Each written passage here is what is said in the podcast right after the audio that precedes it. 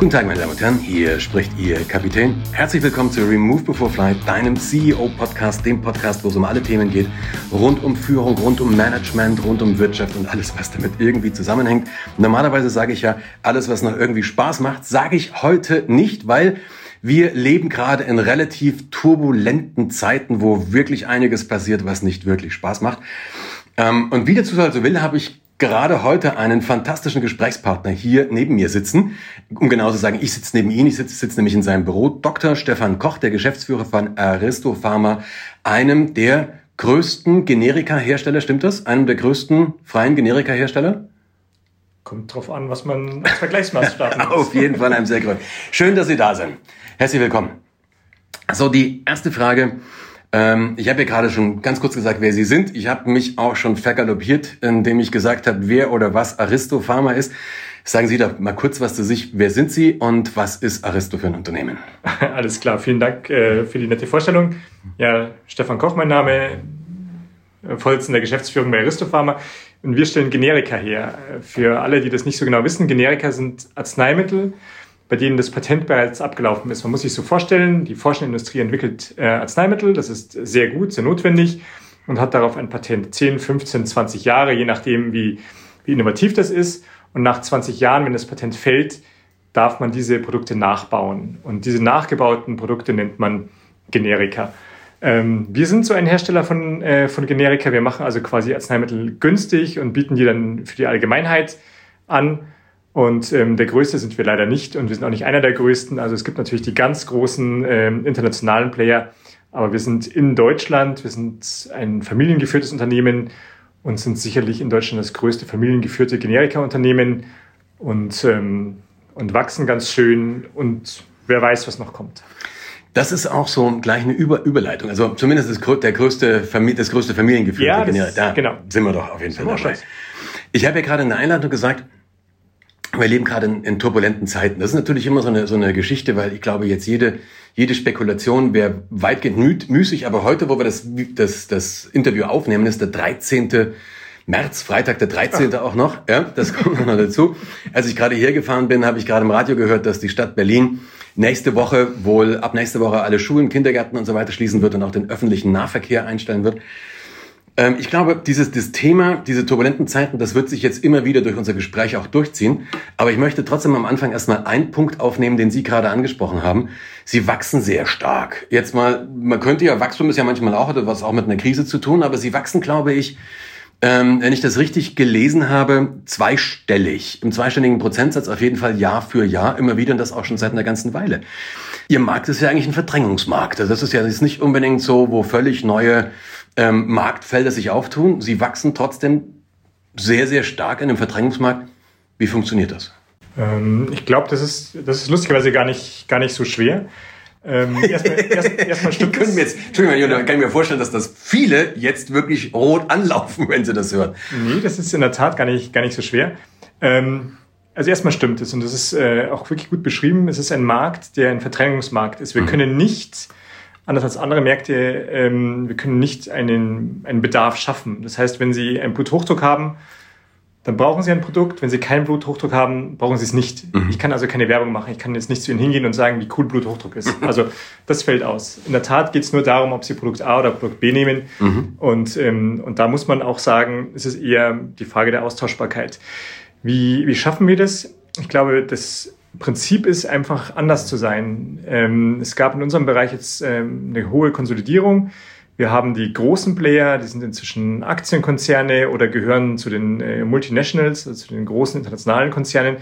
Und da geht es wirklich darum, halt eine Gewinnoptimierung und eine Margenoptimierung zu erreichen. Und nicht falsch verstehen, auch, auch wir sind ein Unternehmen, auch wir müssen leben, auch wir müssen äh, gute Margen erzielen. Wir können aber in der Tat, können wir noch so ein bisschen über den Tellerrand hinausschauen. Wir können neben der, der Gewinnmaximierung können wir auch andere, andere Sachen in den Vordergrund rücken. Wir produzieren hier in Deutschland, was sicherlich etwas teurer ist als die Produktion im internationalen Ausland. Im umgedrehten Fall wird es aber von den Patienten, von Ärzten, Apothekern sehr wertgeschätzt. Mhm. Ähm, Qualität und Produktion in Deutschland ist ein, ist ein hohes Gut. Und ähm, hier verzichten wir sicherlich auf die letzten Cents an den Produkten und können damit eben durch die Produktion der Nachbarschaft, durch unsere Qualitätsstandards, durch unsere Umweltstandards ähm, äh, können wir punkten. Wir können machen, Sachen machen, die andere nicht machen, einfach weil wir es wollen. Ähm, wenn Sie hier rausschauen aus meinem Fenster, sehen Sie, wir haben auf unser Dach eine Photovoltaikanlage gebaut. Mhm. Die rechnet sich, kommt immer darauf an, wie die Strompreise steigen. Wir haben es mal gerechnet damals, da hat es in äh, elf Jahren gerechnet. Wenn die jetzt steigen, dann wird sich die schneller rechnen. Ist aber egal, wir haben das nicht gemacht aus finanziellen Gründen, sondern wir haben es gemacht, weil es erstens die Umwelt fordert, weil es zweitens, ich persönlich finde es cool. Und man muss auch ganz ehrlich sagen, die Kunden schätzen es wert. Wenn sie sich heute für die Umwelt einsetzen, dann ist es ein hohes Gut. Da kann ich viele Marketingkosten sparen und dafür was für die Umwelt tun. Und das wird wirklich wertgeschätzt. Und wenn Sie solche Sachen machen, mutige Entscheidungen treffen, nicht immer durchrechnen, kriege ich das morgen zurück oder in drei Jahren, sondern auch mal längerfristig planen, dann, äh, dann kommt es. Und der letzte Grund, warum wir wachsen oder schneller wachsen als die anderen, wir kommen natürlich auch von einer geringen Basis, muss man fairerweise sagen. Wenn Sie schon ganz oben stehen, dann ist es einfach schwierig, diese Wachstumsraten zu haben. Wenn Sie als kleines Unternehmen äh, starten und ein bisschen frech, ein bisschen mutig sind, dann ist es wesentlich leichter, solche Wachstumsziele zu erreichen. Und deswegen freut es mich umso mehr, dass es auch in den letzten Jahren, wo schon recht groß geworden sind, das immer noch halten können. Aber um es auch ehrlich zu sagen, auch das wird nicht ewig gehen. Ich nehme das natürlich sehr, sehr anerkennend zur Kenntnis, dass Sie hier sich so bescheiden beschreiben, aber äh, Wachsen in einem Verdrängungsmarkt bedeutet unterm Strich, dass Sie irgendjemand anderes wegnehmen. Ja, und jetzt könnte ich ja genauso sagen, dass diese großen, diese, diese, diese multinationalen Player ähm, halt auch ganz andere Ressourcen haben um, oder hätten, um eigentlich ihre Pfründe zu verteidigen. Das stimmt auch. Ja? Das stimmt auch und wir sehen es, äh, wenn die wirklich wollen, wenn die Produkte haben, wo sie wirklich wollen, dann haben wir auch keine Chance. Mhm. Aber die Großen konzentrieren sich halt jetzt immer mehr auf die modernen Produkte, auf die Unvogue, auf die Biosimilars und, und sowas. Und wir beschäftigen uns in der Tat mit relativ alten Molekülen, die denen zu langweilig sind. Mhm. Und ähm, das funktioniert echt sehr gut. Mhm. Das sind, ich höre so, so, so zwei Dinge jetzt raus. Das eine ist, Sie können mich verbessern, wenn ich einen Unfug sage, aber das eine ist, das würden Sie sehr wohl tun, ja? Dafür kenne ich Sie gut genug. Das, aber das eine ist, ähm, logischerweise eine Nische finden, also eine Nische, in der man ähm, vielleicht so in meiner Sprache würde ich sagen, ein kleines bisschen auch unter dem Radar fliegt, also es nicht ganz so angreifbar macht, weil das einfach nicht so das Potenzial ist von seinem oder die größte Stärke seines größten Wettbewerbers. Das ist das eine. Das zweite, was ich aber so ein bisschen rausgehört habe, ist, dass Sie auch sagen, dass es Sinn macht, als mittelständisches Unternehmen so eine eigene Identität zu entwickeln und die auch zu kommunizieren. Wie komme ich da jetzt darauf? Sie haben dieses Beispiel Ihrer Photovoltaikanlage gebracht und Sie machen ja auch noch eine ganze Reihe von anderen Sachen, um hier einfach einen ökologischen Fußabdruck irgendwo vernünftig zu, äh, äh, darzustellen und zu verbessern. Ähm, kann man so sagen, dass es auch wirklich darum geht, einem, einem, einem ganzen Unternehmen so eine Art Identität zu geben, die man dann idealerweise auch an den Kunden und aber auch an Mitarbeiter kommuniziert? Oder, bin, oder vergaloppiere ich mich schon wieder? Nee, das stimmt. Entschuldigung. Nein, völlig richtig. Es ist, ähm, also es ist genau wie Sie gesagt haben, es ist die Nische ist das eine, das ist natürlich das etwas Spannendere, weil sie sich da austoben können und äh, sich da darauf fokussieren können. Aber dann brauchen sie, und das ist aber jetzt kein, kein Geheimnis, das gilt mhm. wirklich, das gilt in der Autoindustrie genauso wie in der, in der Pharmaindustrie. Ähm, wenn sie erkennbar oder wahrnehmbar sein wollen, brauchen sie ein, sie brauchen ein, ein Image, sie brauchen eine Wahrnehmung, sie brauchen eine, eine Story außenrum. Und das gilt für uns ganz genauso wie für alle anderen auch.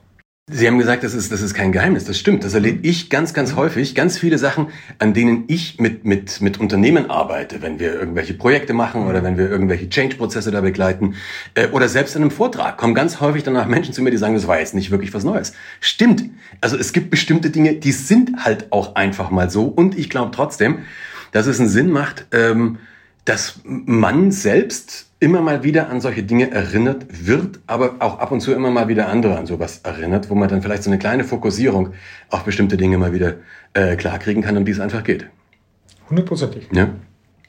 Jetzt haben wir ja gerade gesagt, wenn wir über so eine Identität reden. Ähm, also wenn es jetzt ganz grundsätzlich, wenn man sich ein Unternehmen vorstellt wie eine Persönlichkeit letztendlich. Ja, also kann man fragen, was ist die Persönlichkeit des, des, des, des ganzen Ladens? Dann kann man das ja einigermaßen beschreiben, wenn es ein statisches System ist, aber jetzt wachsen sie ja nun relativ stark äh, und tun das schon seit einer ganzen Weile. Und wir sind uns, glaube ich, auch, auch wie, wie viele Mitarbeiter hat Aristo im Moment? Weltweit jetzt 1700. Und vor fünf Jahren? 800. Ja. Mhm. Also das ist ja wirklich ein, ein, ein, ein, ein relevantes Wachstum, was auch ein soziales System verändert. Wie schaffen Sie es, dass die Identität erhalten bleibt in einem sich verändernden System? Ja, das ist fast, ähm, das ist fast unsere Schwachstelle, aber das ist halt nun mal auch so. Also wir, wir sind ja im Prinzip als, als Startup ähm, gegründet und so sind wir auch hochgeschossen.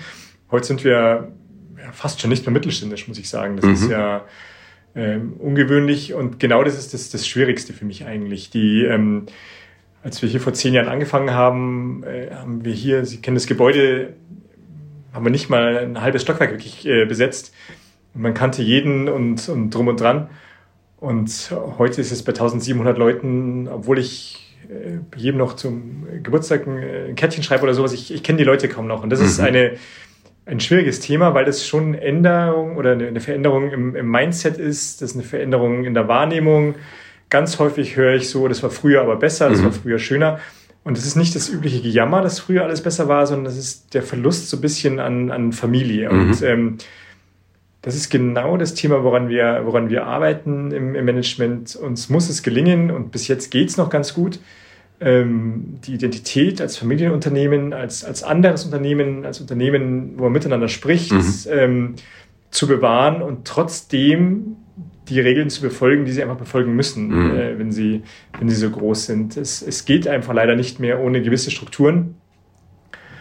Und diesen Spagat hinzukriegen, das ist, das ist das Schwierigste. So haben wir uns ja auch kennengelernt mhm. und ähm, äh, das sind genau die Herausforderungen, vor denen wir stehen. Ich glaube, wir, wir meistern sie ganz gut, Gleichwohl, es sind in der Tat, ähm, ja, es ist, es ist nicht, ganz, nicht ganz trivial. Ja.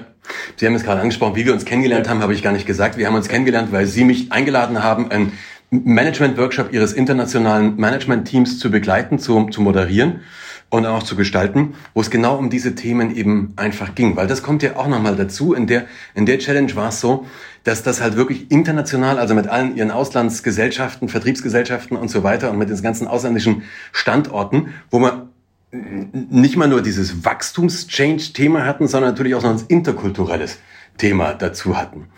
Ähm, Sie haben es gerade angesprochen, das kann ich hundertprozentig aus meiner Erfahrung äh, und, unterschreiben. Dass die, es gibt immer den Spruch, früher war eher das besser. Also den glaube ich persönlich, vielleicht ist es ein Glaubenssatz, aber ich glaube, das wird man auch nie völlig rauskriegen. Früher war früher schon alles besser. Frü, frü, und, und es gab auch mehr Lametta. ja? genau. Ähm, genau. Aber es geht, glaube ich, tatsächlich darum, äh, so, so eine Prozesse zu begleiten. Ähm, und wenn man das begleitet, dann, dann muss man für sich mal klar haben, was sind eigentlich so die Säulen?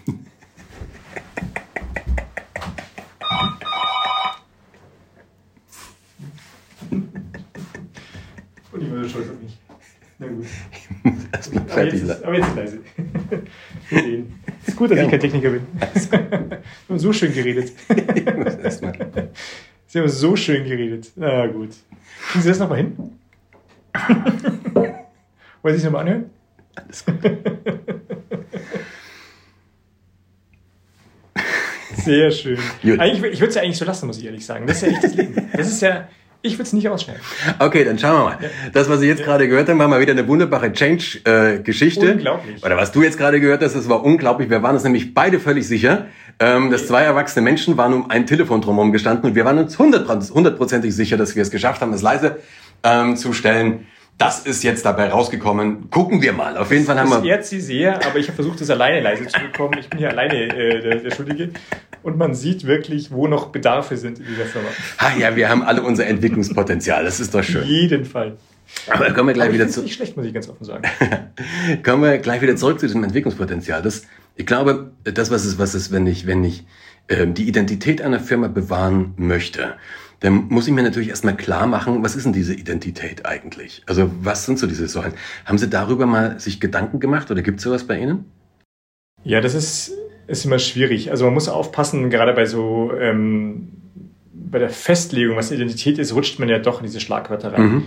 Ähm, ich versuche das verzweifelt zu verhindern, dass mir irgendein ein Unternehmensberater erzählt, äh, äh, was wir sind. Wir sind fleißig, wir sind höflich, wir sagen guten Tag. Kommunizieren ähm, offen und vertrauensvoll. Genau, genau. Das ist, ähm, es ist eine Schwierigkeit, eine echte Definition von Identitäten mhm. zu nehmen, ohne in diese Buzzwords ähm, mhm. reinzurutschen. Wenn Sie mich heute fragen, wofür die Aristo steht oder was hier anders ist, Sie sehen es hier in meinem Büro. Wir haben Glastüren. Mhm. Ähm, wir haben kein abgetrenntes äh, Vorstandsstockwerk. Sie können, jeder kann hochkommen und ähm, das Telefon läutet mal, wie wir gerade gesehen haben. Es ist wirklich für jeden offen. Natürlich wird es immer schwieriger, je größer man wird. Und ich merke auch schon, die Leute kommen etwas weniger als, als, als früher rein. Aber de facto ist das möglich. Mhm. Und ähm, wenn es uns gelingt, dass wir hierarchisch unabhängig miteinander reden, und das ist mir echt, es ist wirklich wichtig, ähm, dass wir von, egal auf welcher Ebene wir sind, mhm. miteinander gleich auf gleicher Ebene kommunizieren, dann wäre mir das sehr wichtig. Ja. Und hier setzt tatsächlich, glaube ich, aus meiner Erfahrung so eine absolute Challenge ein, also eine der größten Herausforderungen. Weil Sie haben das gesagt, wir, man rutscht mit diesen Unternehmensleitbilden oder diesen Wertekater so wahnsinnig schnell in so ein Buzzword Buzzword Bingo könnte man. Also ich, ich war irgendwann schon mal in einem Anflug von von von von Wut, wirklich war ich wirklich geneigt, so einen Leitbild-Generator zu programmieren. Also einfach, mhm. ja, wenn nehmen, nehmen Sie 50 Unternehmensleitbilder, die sind ja eh zu 90 Prozent identisch. identisch. Ja, alle meine lieben Kollegen, seid mir nicht böse oder seid mir in Gottes Namen böse, aber es stimmt doch, ja. Und dann kommen irgendwelche so diese, wir kommunizieren offen und vertrauensvoll, wir wollen in unserer Branche der technologische und nachhaltige Marktführer werden und bei uns steht der Kunde im Mittelpunkt und sonst irgendein so Blödsinn genau. kommt ja, dann wird das in dreitägigen Workshops erarbeitet, ähm, dann wird's schön gedruckt und das hängt man im Klo auf und das war's dann tendenziell. Oder? Keiner nimmt nimmt's wirklich ernst, weil es auch irgendwann so platt ist. Und das ist aber gleichzeitig die Chance, es muss ja irgendwo platt sein, dass, man, dass sich jeder drin wiederfinden kann, weil allein wir haben schon unterschiedliche Persönlichkeiten ähm, und müssen uns, sollten uns in sowas wiederfinden können. Ähm, und gleichzeitig soll es aber so eine, so eine Richtung vorgeben. Und ich glaube eben auch, dass das so ein, so, ein, so ein kontinuierliches Ding ist, was man einfach auch ständig wieder in so einer Mannschaft kommunizieren muss. Genau. Was sind denn so die, die größten Herausforderungen, denen Sie so in den letzten Jahren, wenn Sie auf das Wachstum Ihres Unternehmens schauen, was sind so die größten Herausforderungen, denen Sie begegnet sind? Und ich meine jetzt nicht Corona, da reden wir dann nachher nochmal drüber. Nee, es ist schon der, der Umgang mit dem Wachstum mhm. und auch der Umgang äh, mit der Erwartungshaltung. Es ist immer so, eine, so ein zweischneidiges Schwert. Ähm, Umsatzwachstum, Profitabilität ähm, geht nie einher. Es ist immer, geht das Pendel von der einen Richtung zur anderen Richtung. Ähm, das ist ja immer so, ein, so ein Wunschtraum. Äh, Profitable Growth ist natürlich machbar, nur das Pendel wird auf einer Seite mehr ausschlagen als mhm. auf der anderen. Das muss man steuern. Das zweite ist schon die, die, der Wandel der Kultur. Man baut halt schon eine Hierarchieebene ein, wo es früher keine war. Das sind schon die, die Herausforderungen eigentlich, die am, die am meisten sind. Und, ähm, und vom, vom Markt, der Markt verändert sich auch. Ich bin jetzt jetzt, ich sehe zwar wahnsinnig jung aus, aber bin jetzt auch schon seit 20 Jahren hier in, in der Branche. Und ähm, der Markt ist nicht mehr vergleichbar mit dem, der vor 20 Jahren war. Mhm. Also das ist fast diametral ein anderer. Wir haben jetzt heute Tenderausschreibungen oder Vertragsausschreibungen und ähm, das hat nichts mehr mit dem Markt von vor 20 Jahren zu tun. Aber ich finde das ganz cool, muss ich sagen, dass der Markt sich ändert. Du kannst aus, meiner, aus meinem Bereich auch sagen, mein Markt ändert sich auch dramatisch. Also diese Form von, von Seminaren, die wir vor 10 oder vor 20 Jahren mhm. gemacht haben, die gibt's heute auch nicht mehr, die interessiert heute auch keinen mehr. Ähm, gleichzeitig bin ich, bin ich fasziniert davon, wie viele meiner wirklich auch etablierten Kollegen in, in, in so, wenn, wenn wir uns treffen, immer noch sagen, ja, das, das, das verändert sich nicht, das bleibt alles genauso. Es wird Seminare mit drei Tagen, wird es immer geben, ja, und Vorabendanreise. Äh, schauen wir mal, ja. Es zwingt einen ja auch dazu, sich selber immer wieder in Frage zu stellen, was sicherlich nicht, nicht unbedingt bequem ist, ja, aber, aber doch, doch ähm, ja auch dazu führt, dass man, dass man sich, dass man sich weiterentwickelt und dass es dann letztendlich auch weiterläuft und man sich eine Zukunft öffnet. 100, 100 Pro. Genau. Hm, wenn Sie sagen, Sie, Sie haben jetzt auch gerade gesagt, okay, wir müssen eine neue Management-Ebene einziehen und ähm, äh, irgendwie diese Identität bewahren, hat ja was mit Führung zu tun. Mhm. Wenn Sie das mal runterbrechen, was mal so ganz platt gefragt, was bedeutet eine gute Führung für Sie? Ja, das ist eigentlich fast so ein bisschen mein, mein Lieblingsthema. Ähm, Bin ich ja froh, dass ich es angesprochen ja, habe. Ja, perfekt. Ähm, ich glaube, dass die Aristo hier wirklich sich dramatisch von allen anderen Firmen unterscheidet, weil mir das wichtig ist und ich hoffe auch allen meinen Kolleginnen und, und Kollegen, ähm, wo ich übrigens sehr stolz auf die bin. Also wir haben ein fantastisches Team. Ich persönlich habe vier Kinder. Mhm. Und ähm, das ist unglaublich. Ich habe keinen Management-Workshop gehabt, ich habe keinen Führungskraftseminar gehabt, was mich mehr trainiert hat als, als, äh, als diese vier Individuen. Und es ist so dramatisch, was man eigentlich, was man da eigentlich lernt, diese, die, die, die Konsequenz, wenn man sagt, wenn du das nicht machst, kriegst du kein Eis. Und natürlich äh, ist es egal und dann kaufen fünf Minuten später doch mal Eis.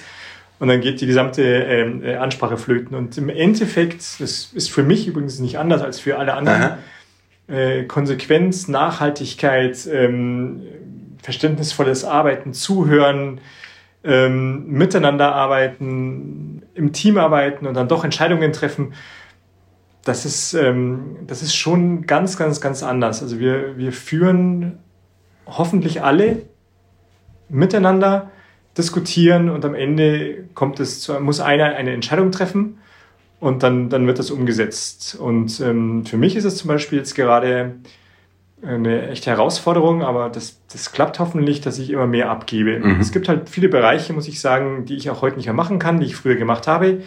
Das machen jetzt äh, junge Kolleginnen oder Kollegen von mir und ich mendel mich da äh, schrittweise raus. Ich habe dann viele andere Sachen zu tun und ich habe viele andere Sachen, äh, wo ich dann auch mitrede. Und das ist schon eine Herausforderung als, als Führungskraft, Sachen mhm. abzugeben, die man früher mal gemacht hat. Ähm, und, ähm, und nicht überall äh, reinzureden. Und da ich dazu neige, überall reinzureden, äh, gehe ich halt in die Meetings nicht mehr. Sondern ja. lass die alleine machen, weil man ja doch sonst irgendwie äh, nicht rauskommt. Ich halte das echt für eine, für eine schwierige Geschichte und, und ganz, ganz viele Leute scheitern daran. Und ich habe noch keinen getroffen, dem es leicht geht. Ich glaube, das ist auch so, das ist, das ist so eine Lernaufgabe für eine Führungskraft an sich oder für einen Manager oder eine Managerin. Sie haben jetzt gerade so ein paar wichtige Sachen sehr gelassen ausgesprochen. Und ich, ich übersetze das ja, ich weiß nicht, ob das Sie überrascht oder jemanden, der jetzt zuhört, ich übersetze hier sowas häufig auch in so Fliegerterminologien. Dann. Wie ist das eigentlich im Cockpit? Und da haben Sie so ein paar Punkte jetzt, jetzt angesprochen. Im Cockpit ist es tatsächlich so, ähm, obwohl das eine ganz andere Führungssituation ist ja, und auch ein ganz anderer Rahmen ist. Aber ich bin im Cockpit darauf angewiesen, dass wir drüber reden, dass wir einfach diskutieren. Ich bin im Cockpit darauf angewiesen, dass mein Co-Pilot oder meine Co-Pilotin mir sagt, wenn sie irgendwelche Bedenken hat oder wenn, wenn denen irgendwas komisch vorkommt. Ja, darauf ist man, im, dass man das wirklich miteinander bespricht. Es gibt massenweise Unfälle, wo so der Chef qua oder die Mufti irgendwas durchgesetzt hat und das war dann falsch. Und der zweite Punkt ist, es muss dann aber natürlich auch jemand eine Entscheidung treffen. Und das ist so eine Sache, was ich auch ganz häufig erlebe in vielen, vielen Teams und Unternehmen, die so dieses, na, so alt-68er Führungsideal noch irgendwo haben. Wir nehmen uns bei den Händen, singen gemeinsam Kumbaya Malot und dann wird alles gut, ja. Und das erlebe ich eben auch, dass es, das, äh, als ein Punkt, was sehr, sehr häufig stark kritisiert wird, ähm, dass eben keine Entscheidung getroffen wird. Es wird sogar häufiger, wenn man Mitarbeiter befragt, ähm, kritis es wird weniger kritisiert, dass eine falsche Entscheidung getroffen wurde, es wird häufiger und stärker das, äh, kritisiert, dass keine Entscheidung getroffen wird.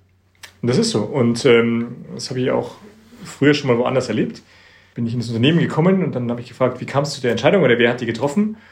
Und es war immer die Gruppe und das Team. Mhm. Und ähm, jetzt wahrscheinlich, wahrscheinlich gibt es einen riesen Shitstorm, aber ich bin in der Tat der Meinung, dass am Ende muss definiert werden, welche Frau, welcher Mann, wer auch immer ähm, die Entscheidung getroffen hat. Und es geht nicht darum, ähm, jemanden zu kritisieren, sondern es geht darum, zu lernen und mhm. nachzufragen. Und gerade wenn man delegiert und, ähm, und Entscheidungen abgibt, dann ist es für mich dann in der Erfolgskontrolle wichtig zu sehen, war das eine gute Entscheidung? Mhm. Dann bitte ausbreiten, teilt die, feiert euch, macht es, äh, schreit in die Welt hinaus, weil das eine coole Entscheidung war. Und wenn es eine verkehrte Entscheidung war, dann bitte auch mitteilen. Aus zwei Gründen. Erstens, damit man sie nicht nochmal macht. Und zweitens, noch viel wichtiger, dass die anderen sie nicht auch mal noch ja, machen. Man muss es, ja. Fehler nicht, nicht zweimal machen. Im Donald Duck habe ich früher mal gelesen, man kann äh, jeden Fehler jeden Tag neu erfinden. Und es ist so. Also bitte Fehler teilen. Ja. Wirklich Fehler teilen, damit sie nicht jeden Tag neu erfunden werden. Ich muss gerade noch grinsen, weil ich finde es immer schön, wo man so, wo Menschen so ihre wichtigsten Lektionen fürs Leben draus gelernt ah. haben. Donald Duck, ja, lustige ich Sammelbände oder lustige Taschenbücher hießen Ich weiß nicht, wie lange noch reden, aber wenn wir Pech haben, zitiere ich jetzt 30 Filme. Also ich neige ich leider zu, zu Filmzitaten. Ja, der, der Knackpunkt ist ja tatsächlich der, ähm, dass, dass, dass wir, dass, wenn es dann Shit, Shitstorm geben sollte, also dann schlage ich mich mit Sicherheit zumindest sehr, sehr weit auf ihre Seite. Weil das belegt die Forschung einfach. Die, die Forschung belegt über, über, über Teamarbeit zum Beispiel, dass die durchschnittliche Teamleistung ähm, immer schlechter ist als die beste Einzelleistung, aber immer besser als die durchschnittliche Einzelleistung. Also das weiß man schon mal davon. Und das Zweite ist, wenn, wenn es gibt ja auch Entscheidungsforschung auf, auf Teams bezogen, wo man hier einfach gemerkt hat, dass es die fiesesten Effekte gibt, wenn Teams gemeinsam entscheiden. Also das ganze Team versteckt sich hinter der mit, mit seiner Entscheidung hinter dem Team. Niemand über, übernimmt mehr Verantwortung. Teams neigen dazu, wesentlich höhere Risiken einzugehen, weil keiner verantwortlich ist. Teams neigen, wenn es um Sanktionen geht, zu wesentlich heftigeren Sanktionen, als Einzelne das tun würden. Also so diese Teamentscheidung, das, das ist aus meiner Sicht empirisch nicht belegbar, dass die in unserer Welt wirklich besser sind. Wenn es um Kreativität geht, schon wieder ein anderer Schnack. Aber wenn es wirklich um verlässliche, zuverlässige Sachen geht, bin ich völlig bei Ihnen. Und um das immer zu ergänzen, das ist nicht gegen das Team, sondern niemand hat wirklich die Weisheit mit Löffeln gefressen, ja, ohne absolut. die Information und das Wissen, das Feedback. Man muss die Leute stark machen, eigentlich sich, sich zu äußern. Ja. Und das ist hoffentlich gelingt uns das hier ganz gut. Die Leute müssen sich streiten. Also, Sie haben es vorhin ja auch gesehen, so zwei, dreimal kommen auch hier Leute rein. Ähm, ich erwarte von den Menschen, die mit mir sprechen, dass die mich auch kritisieren, mhm. dass die sagen, das ist Quatsch oder das ist, das ist oh, gut, sagen, sagen sie wieder weniger, aber ähm, einfach eine, eine, eine, ehrliche Meinung. Und wenn sie ein guter äh, Vorgesetzter sind, dann lassen sie ihre Leute sie kritisieren. Mhm. Das ist das A und O aus meiner Sicht. Und wenn sie ein schlechter Chef sind, dann sagen alle ja, Amen. Setzt natürlich voraus, dass ich mein Ego im Griff habe, ne? Wer hat das schon? ja, äh, aber alleine diese Aussage ist natürlich eine Aussage, die schon ein bisschen auch dahin, dahin vermuten lässt, ähm, dass, dass sie es zumindest reflektieren. Weil ich sehe das, ich sehe diese Geschichte genauso in der Fliegerei aus der, aus der Unfallforschung. Kann man wirklich genau diese Beispiele sagen, wo so diese Superhelden dann irgendwas richten wollten, die glauben, ich kann eh alles besser als, als, als du, ja. Also komm, ich mach's selber. Äh, und die sind danach immer tot. Also ich provoziere meine Ansprechpartner, gebe ich schon zu. Und ähm, man kann wirklich in der Entwicklung sehen, wenn die sich emanzipiert haben und dann auch Kontra geben, sind signifikant bessere Entscheidungen, die danach rauskommen, ähm, als wenn einfach nur, das ist schlecht, weil. Das ist schlecht, weil wäre ja noch cool, mhm. als das ist schlecht. Ja. Genau, das ist schlecht, weil finde ich ja schon ganz gut. Und die perfekte Lösung ist, das ist schlecht, weil, und das wäre mein Vorschlag, um es besser zu machen. Ja. Und wenn wir das erreicht haben, braucht mich kein Mensch mehr hier. Was wir ja auch nicht wollen, ja, aber. Machen es anders. wie, wie, wie schaffen Sie das? Weil das ist ja so ein, so ein, so ein, so ein, so ein hehres Bekenntnis zu sagen, meine Mitarbeiter sollen mich auch kritisieren. Nichtsdestotrotz gibt es ja auch häufig, am Ende des Tages wissen die natürlich, dass ihr, dass ihr berufliches Fortkommen irgendwo zumindest äh, vermeintlich an ihnen dranhängt oder der nächste Bonus an ihnen dranhängt. Wie schaffen Sie das wirklich, ähm, dass Sie zumindest ansatzweise so eine Kultur etablieren, wo die Leute wirklich sagen, okay, dem Koch, äh, dem kann man auch mal widersprechen? Ja, müssten jetzt eher die Leute fragen. Das ist natürlich jetzt aus, aus meiner Sicht immer, gut, subjektiv ist alles. Ähm, ich kann es ja nur sagen, wie, wie ich hoffe, dass es so ist. Und ob das wirklich so ist, müssten Sie es dann, äh, mhm. dann fragen. Und das wäre übrigens für mich okay, wenn Sie fragen ähm, und das ist vielleicht schon die Antwort. Also ich stelle mich selber der, dieser, dieser Frage mhm. und, ähm, und es ist wirklich sinnvoll, wenn Sie die Leute fragen, ob das so passt. Ja. Und ich glaube, das ist eine Selbstbewusstseinsfrage. Sie dürfen halt nicht, nicht permanent Angst haben, irgendwie schlecht dazustehen oder sowas. Wenn sie, wenn sie an der Spitze stehen, ist völlig egal, ob das ein Unternehmen ist oder sonst wie, äh, dann müssen sie Gegenwind aushalten. Und wenn sie den Gegenwind aushalten, dann ist es manchmal warmer Wind und manchmal ist es kalter Wind. Mhm. Und, ähm, und so ist das Leben. Und wenn sie aber nur in Watte gepackt wollen, äh, werden wollen und nur Beifall haben wollen und irgendwie Klaköre, dann, dann, dann, dann müssen sie was anderes machen. Und auch nur gefallen wollen. Ne? Wenn sie nur gefallen wollen, dann, sind genau. die, dann, dann ist es definitiv dann sind sie nicht geeignet, äh, Teams, Leute, was auch immer anzuführen. Das geht übrigens bis ins Team, ins Team runter. Auch ein Teamleiter darf nicht nur gefallen wollen, ja. sondern der muss dafür sorgen, dass das Team das Optimale erreicht. Und das sind hoffentlich 90 Prozent total geile Entscheidungen und 10 Prozent ähm, wird das eine Scheißentscheidung sein. Darf ich sowas sagen oder ist das? Ja, jetzt kannst du sagen, was Sie wollen. unglückliche Entscheidungen. 10 Prozent unglückliche Entscheidungen und 90 Prozent sehr schöne Entscheidungen. Ich meine, die kleinste, die kleinste und am weitesten verbreitetste Führungssituation ist ja die Elternschaft. Ja. Ja, Sie haben das ja vorhin schon angesprochen. Und ich glaube, ich habe ja keine Kinder, aber ich bin Pädagoge. Also genau. ich theoretisch, theoretisch wissen Sie, wie es geht. Auf jeden Fall meinen Beitrag leisten. Nein, aber ich, das, was ich mir vorstellen kann, was ich mir vorstellen kann, ähm, ist, dass man, dass man, wenn man als Vater und Mutter immer gefallen will und der beste Freund sein will, und zwar permanent, dann wird es auch schwierig, oder? Ja, ich will nicht der Freund meiner Kinder sein. Und nicht, nicht falsch verstehen, ich hoffe, falls Sie, falls Sie je zuhören, ähm, großartig, alle vier, ich liebe die wirklich, wirklich über alles. Ähm, und ich mache auch Quatsch mit ihnen, aber im umgedrehten Fall, was hat, was hat neulich einer zu mir gesagt, Papa, du bist so langweilig. Ähm, das ist halt so ein, so, ein, so ein Thema. Letzten Endes muss man berechenbar sein. Ich glaube schon, als, dass man als, als Elternteil und wir auch als, ähm, als, als, als Vater oder Mutter Erziehungsberechtigter, wie auch immer, ein gewisses Maß an, an Berechtigung äh, haben muss, langweilig sein zu dürfen. Das ist gute Recht, oder? Ja. Dafür, dafür sind wir einfach schon älter, ja. Dafür sind wir schon groß. Wir dürfen jetzt auch, auch langweilig sein. Genau. Und vor allen Dingen berechenbar. Und berechenbar. Und das ist ja auch ganz spannend. Ich habe ganz, ganz viele Menschen befragt äh, nach ihrem Lieblingslehrer in der Schule. Und, und was das für ein Lehrer war. Und das war sehr, sehr selten der netteste. Das gibt's auch, aber wenn man wirklich so über, die, über eine Masse drüber schaut, dann war es das den, den sehr selten der netteste. Das Sondern das waren meistens schon so eher, nicht, nicht unbedingt die harten Hunde, aber schon so eher toughere, aber die haben eine Sache durchgängig geme äh, gemeinsam und das ist das, was Sie gerade angesprochen haben. Die waren alle berechenbar. Also ich wusste einfach, was passiert. Bei mir zum Beispiel war das mein Englischlehrer, ne? Herr Dr. Höppler, wenn Sie das hören, ich rede jetzt gerade von Ihnen. Es war einer, einer von meinen zwei absoluten Lieblingslehrern, die mir auch unglaublich äh, genutzt haben, obwohl ich ein völliger Chaot war zu der Zeit. Aber bei dem wusste ich zum Beispiel, wenn ich da Mist baue, gibt's eins auf die Mütze. Ja, äh, da, das war ein ganz klarer, das gab, äh, der hat das dann ganz klar sanktioniert auch in, in einer fairen und ordentlichen und korrekten Form. Aber der hat mir auch da nichts großartig durchgehen lassen. Ja? Und gleichzeitig wusste ich aber an dem auch, woran ich bin. Das ist, glaube ich, so ein Ding, wenn wir als Führungskraft hinkriegen, ist ganz cool, oder? Klar, und das ist, das ist natürlich dann der, der Traum, aber es ist lustig. Ähm, ich habe da noch nie drüber nachgedacht, aber es ist in der Tat mhm. so. Also ich habe jetzt, ich habe jetzt nicht viele Lieblingslehrer, ich auch nicht. mal vorsichtig auszudrücken. Ähm, aber in der Tat, die, die mir in Erinnerung geblieben sind, ähm, sind eher die konsequenteren, ja. Ja. Ja. ja. Wir haben ja vorhin gesagt, wir sitzen gerade in turbulenten Zeiten. Also ich weiß ja nicht genau, wann du jetzt gerade diesen Podcast hörst, diese Folge hörst. Da hat sich mit Sicherheit schon wieder wahnsinnig viel verändert. Ähm, ich hatte es vorhin mal gesagt, als ich hierher gefahren bin, habe ich im, als ich hierher gefahren bin, habe ich im Autoradio ähm, Nachrichten gehört. Berlin wird ab nächster Woche die Schulen und Kindertagesstätten schließen. Ähm, Berlin wird den öffentlichen Nach, das muss man mir mal geben in einer Stadt wie Berlin, den öffentlichen Nahverkehr runterfahren. Also sie, die letzte Meldung war, dass sie wahrscheinlich den Busverkehr weitestgehend einstellen.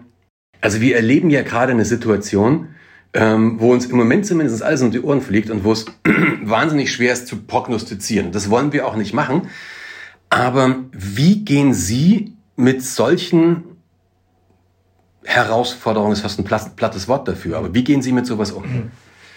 Ja, das ist in der Tat schwierig, weil das ist, das ist ja neu. Also sowas, ähm, da gibt es keine Blaupause. Mhm. Und, ähm, und es ist natürlich ein, ein extrem hohes Maß an, an, an Unsicherheit. Ähm, und selbst, selbst meine Ausbildung, ich bin ja von der Ausbildung Pharmazeut und habe in der Pharmakologie promoviert. Also jetzt könnte man sagen, ich weiß es besser, aber ich weiß es nicht besser. Muss ich ehrlich sagen, ich hätte vor, oder was ich hätte, ich habe vor zwei Monaten ganz anders ähm, die Sache eingeschätzt, als ich es heute tue. Mhm. Und ähm, es ist schon, äh, schon sehr überraschend, was da, was da draußen passiert. Und ich würde es nicht auf die leichte Schulter nehmen, aber ich kann in der Tat auch hier wieder ein Learning Phase äh, kann ich Ihnen geben. Und Gott sei Dank lerne ich noch, deswegen ist auch ein Tipp, jeden Tag lernen. Mhm. Das kann ich echt empfehlen. Und ich lerne noch jeden Tag. Wir haben jetzt ähm, Anforderungen oder Anweisungen rausgegeben, wie man sich verhalten muss, was wir machen, wie die Planungen sind. Da haben wir vorgestern was rausgeschrieben, haben wir gestern was rausgeschrieben, haben wir heute was rausgeschrieben. Ähm, und ich hatte zuerst die große Sorge, weil es eigentlich nicht in unsere Philosophie passt, sind so Anordnungen, Anweisungen, ist es richtig, wie fasst das Team das auf, wie passen die Leute das auf? Und ich habe bis heute nur gutes Feedback ähm, äh, bekommen. Das wird sicherlich noch ändern. Das wird auch im Nachhinein wird man sagen, die Anweisung war verkehrt und, und die Idee war aber auch nicht richtig. Aber Stand heute ist man nach bestem Wissen und Gewissen hat man eine Entscheidung getroffen. Und ich sehe, dass es gerade in, in solchen Zeiten mehr als, als sonst erwartet wird, dass Leute sich hinstellen und eine Entscheidung treffen. Und jetzt muss ich ein bisschen aufpassen, dass ich hier nicht äh, vermintes Terrain trete. Wenn ich sehe, wie handelnde Personen in diesem oder anderen Ländern sich um Entscheidungen herumdrucksen, dann ist es für mich ein Armutszeugnis, weil es geht nicht darum, dass man sich danach hinstellt und, und, und sich feiern lässt für eine, für eine richtige Entscheidung. Es werden viele falsche Entscheidungen getroffen werden, aber wenn Sie die nach bestem Wissen und Gewissen treffen, wenn Sie sich den Rat von vielen Profis einholen. Mhm. Man weiß es ja auch nicht selber. Wenn Sie, das ist immer wieder in dieser, in dieser Teamgeschichte, wenn sich ein Team aus, aus Profis zusammenholen, das heißt Wirtschaft, das heißt Gesundheitsmanagement, Virologen gerade ist ganz wichtig, und sich dann nach gutem Abwägen ähm, zu einer Entscheidung hinreißen, dann wird es hundertprozentig mehr gewertschätzt werden als, ähm, als dieses Hinauszögern. Äh, also wenn das Schiff gesunken ist, ist es relativ leicht zu sagen, hätten wir mal lieber mehr Rettungsboote an. Das ist dann leicht. Aber vorher ein Schiff zu bauen und zu sagen, ich mache das, weil, das erfordert eigentlich schon die Stärke. Na, zumindest, ähm, ich habe mal so den Satz gebracht, Schönwetterkapitäne gibt es genug. Also unter Idealbedingungen Unternehmen zu führen, da gehört nichts dazu. Der, der, der Knackpunkt, ich glaube halt bei, bei, bei schwierigen Entscheidungen ist es, ähm, dass sie Entscheidungen treffen, ohne sicher sein zu können, dass es die richtige ist. Sie haben es gerade gesagt. Ja, das ähm, nicht für jede Entscheidung? Ja, ja zumindest für jede schwierige Entscheidung. Jede das ist der Witz an einer schwierigen Entscheidung, sonst wäre es keine schwierige Entscheidung. Ja? Wenn ich wüsste, was richtig ist, dann ist es keine schwierige Entscheidung. Gilt für jede Entscheidung. Ne? Einfach, um den, den Punkt zu machen. um den Klugscheißer-Punkt zu machen. Nein. Sie haben natürlich vollkommen recht. Ja? Nein, nein, es ist, aber man weiß ja nie, was passiert. Ich habe schon so viele, äh, weil wir das auch gerade erlebt haben, mhm. wir haben schon hundertprozentig richtige Entscheidungen getroffen, die verkehrt waren. Ja. Deswegen, ähm, man muss halt eine Entscheidung treffen und dann dafür gerade stehen. Und wenn es schief geht, kann man sich nicht dafür rausreden zu sagen, das hätte nicht schief gehen dürfen. Doch. Das, das ist der Interess ein ganz interessanter Punkt. Mir fällt ja gerade Also sorry, dass ich da jetzt. Äh alles gut. Ach Gott. das passt schon. Gerne. ähm, mir fällt so die Geschichte auch, die ich ja immer wieder auch strapaziere, diese Hudson-Notlandung ein. Mhm. Ja? Tolle ähm, Bitte? Tolle Story. Genau. Und ähm, da, die, in der Situation hatten die 208 Sekunden. Also das war die gesamte Zeitspanne von dem Moment, wo die Triebwerke aus waren, bis zu dem Moment, wo sie unten aufgesetzt waren. Also die hatten viel weniger Zeit für die Entscheidung, aber die ganze Situation war 208 Sekunden. Der Prozess danach, wo man überprüft hat, ob die Entscheidung richtig oder ob sie falsch war, der hat 18 Monate gedauert. Ja? Also 208 Sekunden haben wir Zeit, um irgendwas zu machen und danach haben andere Leute 18 Monate, Zeit, um sich darüber das Maul zu zerreißen, war das richtig oder war das falsch. Davon waren 99 Prozent keine Piloten. Davon waren 99 Prozent keine Piloten. Das müssen die aber auch gar nicht unbedingt sein, weil, was ich auch ganz spannend finde, jetzt wird dann häufig wenn ich die Geschichte so erzähle, sagen die Leute, um Gottes Willen, wie kann man sowas machen? ist doch idiotisch, ja? Das war doch super, was der gemacht hat. Warum muss man denn jetzt 18 Monate quälen? Das ist verständlich, aber auf der anderen Seite auch wieder nicht, weil als Pilot möchte ich gerne wissen, ob das die richtige Entscheidung war. Bloß weil es gut ausgegangen ist, mhm. heißt das ja noch lange nicht, Total, ja. dass es die richtige Entscheidung war. Und hier wird's halt wirklich ein bisschen heikel und hier wird's auch einfach ja, ein bisschen unangenehm, aber wenn wir halt wirklich professionell, das meint dafür halt professionell was angehen wollen, dann müssen wir uns dem auch stellen, dass wir Entscheidungen nachher wirklich analysieren und Sie haben es vorher gesagt, und wenn man daraus lernen kann, oder? 100, 100 pro, und das ist echt gut, dass Sie es sagen, weil wenn mich nochmal Leute fragen, wie wir das denn das bewerten oder warum wir so schnell wachsen, ich glaube, dass die, die Frage nach Bewertung einer Entscheidung das absolut Wichtigste ist. Mhm. Also es ist schon diese, zum Delegieren gehört schon, dass man einen, einen Auftrag oder eine Bitte formuliert und jetzt kommt's und danach schaut, wie es umgesetzt worden genau. ist. Und wenn sie das nicht machen, es wird wie bei Kindern sein, dann wird es halt immer häufiger anders oder gar nicht gemacht werden. Genau. Und da geht es nicht darum, um kontrolliert zu sein, um Gottes Willen. Irgendwann muss das Ziel sein, eben gar nichts mehr zu kontrollieren ja. und die, die, die Leute selber laufen zu lassen. Und nochmal, je mehr sich Geschäftsführer aus dem operativen Geschäft raushalten, Meistens ist es das Bessere. Ähm, da muss halt das Team so aufgestellt sein, dass das, dass es passt. Und ich ja. finde es eine total schöne Geschichte.